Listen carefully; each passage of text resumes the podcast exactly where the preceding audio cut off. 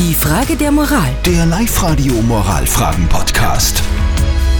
Sag Steffi, findest du das eigentlich schön, wenn ich mal mitsinge dazwischen, also bei den Songs, die laufen bei uns im Studio? Soll ich ehrlich sein? Na.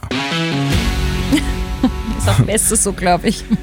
Das ist auch die Frage der Moral, die uns die Christine auf die Live-Radio-Facebook-Seite geschrieben hat. Sie schreibt, eine Bekannte von mir ist jetzt auch viel zu Hause, natürlich während Corona, und sie singt auch gerne.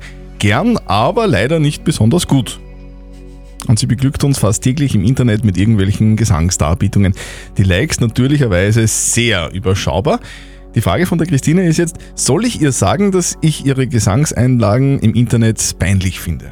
Ihr habt ganz viele WhatsApp-Nachrichten reingeschickt unter 0664 40 40 40 9 und ich muss sagen, die meisten von euch sagen nicht sagen. Also der Freundin bitte nicht sagen, dass es irgendwie peinlich ist oder nicht gut klingt. Sie hat eine Freude dabei, schreibt die Daniela, lass ihr die doch.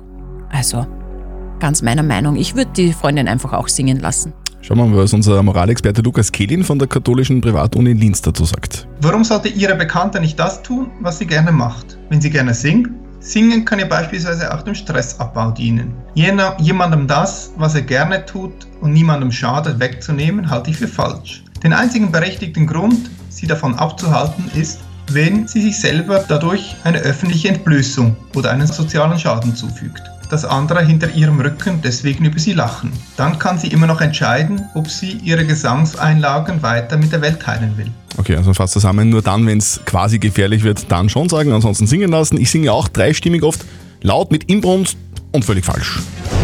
Die Frage der Moral. Der Live-Radio Moralfragen-Podcast.